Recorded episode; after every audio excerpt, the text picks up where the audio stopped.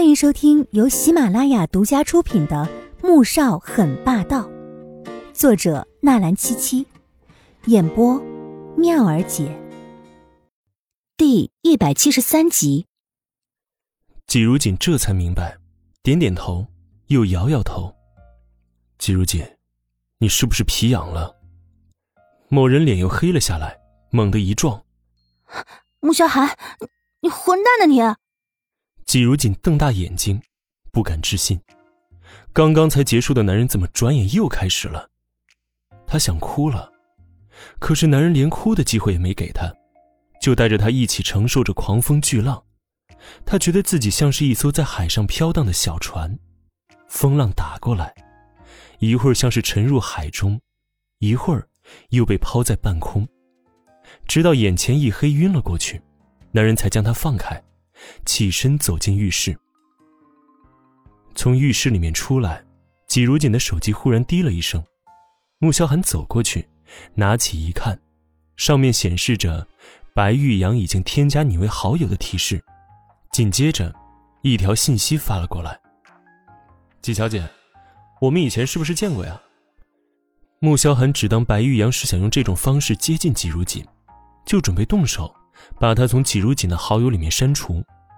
转念一想，却往里面输了一段话，又删除聊天记录，随后满意的关机，上了床，将沉沉睡去的小女人搂进怀中。第二天，季如锦难受的睁开眼，发现身边的男人已经不在了。他掀开被子坐起，一股热流滑落，便让他想起了昨天的激烈。不由脸一红，赶紧跑进了浴室。再出来时，神清气爽，已经穿上放在床头的休闲服，拿着手机走了出来。刚踏出客房的门，就看到不远处的一间客房里面，苏正宽和穆萧寒一起走了出来。他立即害怕的退回去，又将门紧紧的关上。萧寒，小花那儿你要多费点心呐，她也是太伤心了。季如锦紧贴着门板，听到苏振宽的声音时，一颗心都提了起来，双脚更是害怕的发抖。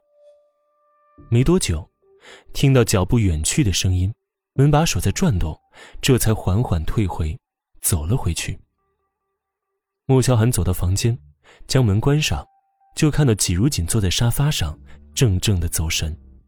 怎么了？穆萧寒从轮椅上起身走了过去。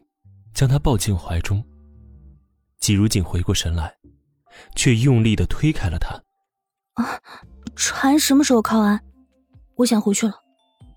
他很怕，苏振宽昨天就想杀他，今天，是不是还会动手？过了一晚，他会不会计划的更加周密了？而穆萧寒，却只关心着苏画。他这样闹性子。穆萧寒还以为是昨天要的太狠了，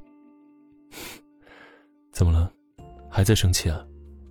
季如锦看向他，他是在生气，心里也觉得苦得很，却不知该怎么说出口。要是他告诉穆萧寒自己昨晚差点被苏振宽扔到海中，估计他也不会相信吧。那毕竟是苏画的爷爷。想到这儿，他就十分沮丧。没有，我就是有点不舒服。想早点下船。他神情恹恹的说了一句，转身走到窗边，看着外面茫茫无际的大海，恐惧和不安紧紧的笼罩在他的心头。